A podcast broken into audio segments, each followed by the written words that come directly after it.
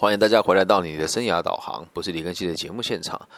那我们今天呢，要把《浪子回头，青春无悔》最后一集 EP Five，今后该怎么做？然后 Close 掉这个带状的节目。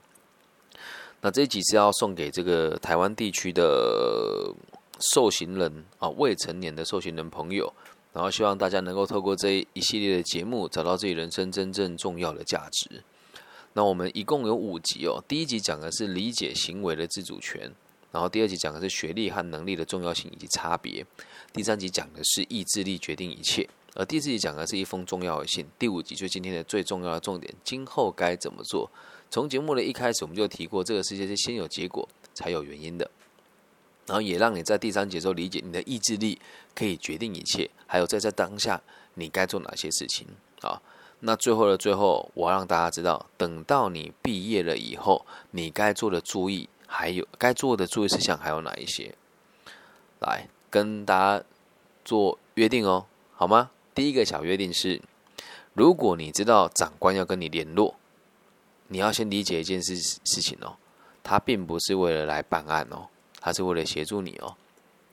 而多数人只要看到是这个官方单位打电话来，就觉得哎呀，我是不是又犯错了？没有，除非你再犯，你再犯，你就有理由，也有足够的这个。动机去拒绝他，否则很多时候公部门的人来找你都是为了协助你哦，理解吗？所以不要觉得好像每次都是办案才会找你，没有，在台湾哦会有所谓的就业服务站，他们会关心你最近过得怎么样，有没有饭吃，有没有在好好找工作，需不需要学一技之长，我们有很完备的服务在等着大家。再来第二个小约定哦，是你要先知道，因为你有案底。啊，这个东西其实你说啊，怎么可能换个城市就不知道了？有啦，你如果搬远一点，可能就不知道。但如果你的这个所在之处还是在这个村庄或者在这个县市里面哦，你只要是累犯，大家都会知道你是谁，大家都会知道你是谁。虽然犯错的人很多，但是你能够来这个地方进修，就代表你也是在这个乡镇里面头几名让人家头痛的人物了。所以每次地方只要有任何的犯罪的行为，你又刚好在附近，你就肯定被约会被约谈。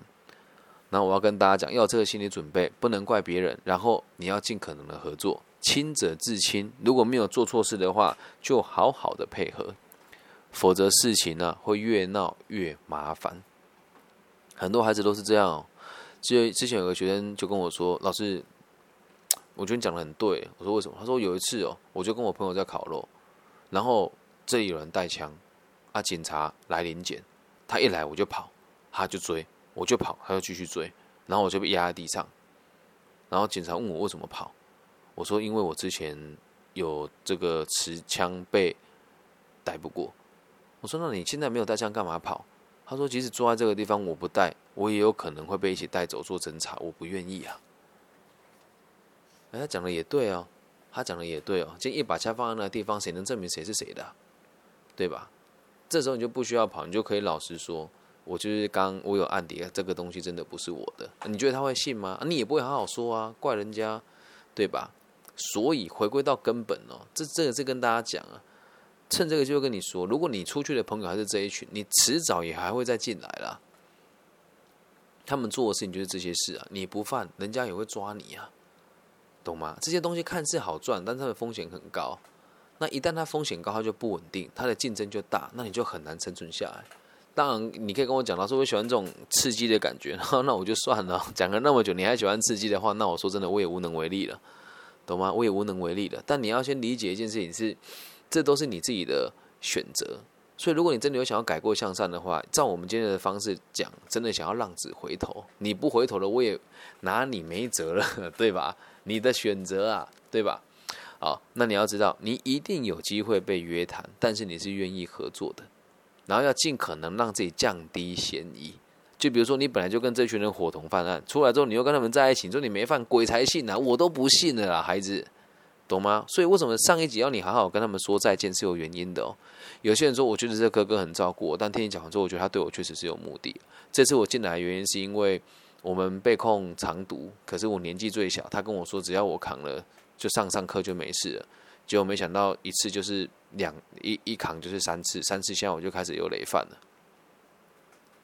好好的做道道别。那如果你还跟他继续混在一起的话，每次只要到案约谈，你都有份啊，知道吗？再来第三件事情哦，你要坦然的面对自己，懂吗？很多人会说，老师，我我出去求职的时候啊，是不是可以不要写我自己有犯错过？诶，你这个逻辑很神哦。诶，你你你还没成年不写，没有人知道啊，这是实话。但如果你在你的家里附近工作，都打听得到啊，理解吗？所以有犯错，我会建议你坦然面对吧。如果今天一间公司因为你犯过错说不用不录用你，代表你你跟这间公司没缘，还有过去他们对于受刑人的这个工作上面有很多不愉快，所以他们才会这么做，懂吗？你就要记得一件事：我确实犯错过，我正在努力的适应这个社会，正在努力的改过。而如果你下定决心要改过的话，这是一件很值得骄傲的事情啊。还记得周楚除三害吗？这很多小朋友应该没听过这种老掉牙的故事，讲给大家听的。周楚这个小坏蛋、小霸王，每天就是奸淫迷女、烧杀掳掠，看到你的肉包好就抢过来吃一口。然后他杀了，他就觉得自己好像很糟糕。然后就有人说：“你那么强壮，你不会去杀那个山上的蛟龙吗？”他就把那只龙杀死。啊，龙也无辜嘛，这也是大圣的时候，你杀人家干嘛？或者说啊，你你杀人这种话，他还是得不到大家的尊重啊，他还是这样抢人家肉包吃啊，看人家女孩子的小裤裤啊，这样子。然后人家说你要是有本事，然后就觉得我就是帮人家杀了这个龙，为什么他还大家还那么怕我？好，我就杀一只老虎吧。哎，老虎在山里面住的好好的，我只是偶尔有人跑进，他把它吃掉而已，他就把老虎杀死。然后回来说大家还是怕他。然后直到有一天哦，他就问了一个老人说：“大家都不喜欢我。”老人说：“因为在这个村庄里面有三个最坏的东西，还有一个还活着。”他说：“是谁？”他说：“就是你周楚。”然后他就自杀了。没有，他没有自杀了，懂吗？他就改过自新了。理解吧，人和畜生本来就不一样。如果你是畜生，就只有被杀的份，对吧？假设你今天养了一只猫，假设啊，这只是个假设，你不要说什么我是个正义魔人哈，没有，好，不要讲猫，讲猪可能就没什么感觉。假设你养了一只猪哦，在你的猪圈里面，你本来养到十八岁才要杀它，但你今天带了一大袋钱回来，那只猪就把你钱吃掉，你会不会直接杀死它？会，懂吗？人和畜生是有差别的，但是人只要不好好的修为自己，你也会被别人当畜生看，理解吗？人之所以为人，就是因为我们能够互相沟通，而且人的群体是群带的。我们讲一句难听的，打狗也得看主人，不是说你是狗了哦，是现在如果你的群带的关系中有人是比较有权势的，人家也不敢欺负你呀。但如果没有人照顾你，还有你对这个社会没有贡献的话，你很有可能就会沦为阶下囚，就像现在，或是沦为这个呃人为刀俎，我为鱼肉的这个状况，理解吗？所以你要坦然的面对自己，你要改过，然后要感觉很骄傲。当有人问及你说你之前去哪里了，你也可以直接说啊，我去比较特殊的学校进修，这样子讲就好了。重点不是你做过了什么，重点是你愿意改变，还有你愿意跟这个社会合作，理解吧？第三，哎，第四个小约定哦，你要相信这个世界很善良，也要相信你自己是很善良的，因为未来你会遇到很多不公平的欺压，真的，确实。我我觉得在台湾，我们这个方面做的很好啦，但是还是会有人就是会酸你说，啊，你被关过啊，甚至是这这有发生过。这个后来他没有再犯的原因，是因为他有忍下来了。他说他在跟一个男生一起竞争那个女孩子啊，这不是物化女性啊，他是一起追求一个女孩子。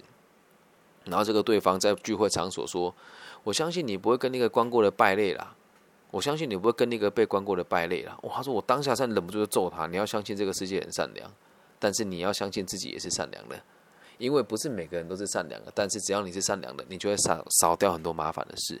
他说：“老师，我没有揍他，是不是很国？是不是很很龟儿子，很孬？”嗯，我说：“如果是我，我也会揍他。” 他说：“你不怕被关吗？”我说其实应该还好啦，这个就 伤害嘛，而且一定是互殴啊，能怎么样？除非他家很有钱啊。但我会了解他的背景，如果他家很有钱，爸爸又很不要脸的话，我绝对不会揍他的。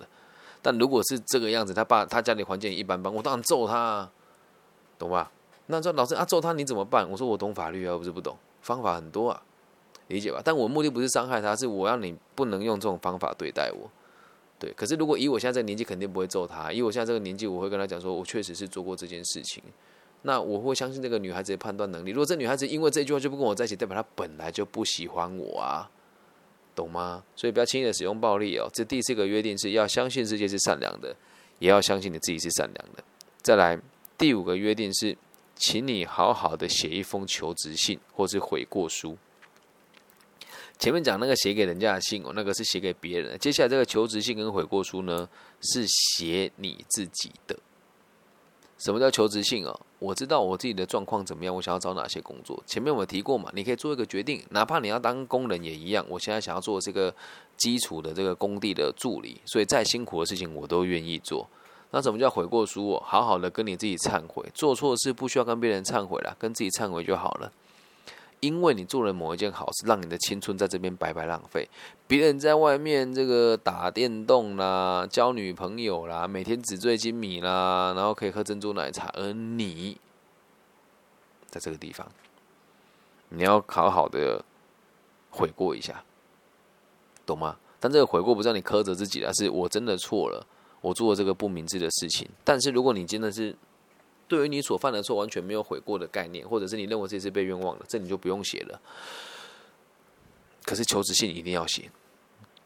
求职信的内容我是写给你自己看。等到你毕业了之后要去求职了，啊，这边我们都有长官可以服务。如果没有你找不到长官服务你，你私讯我，我的名字也很好找。OK，对，求职信是要写说你要在这时候写说我有哪一些技能。有人说，哎，老师，我这个雇过赌场，这算技能吗？你这边可以写说。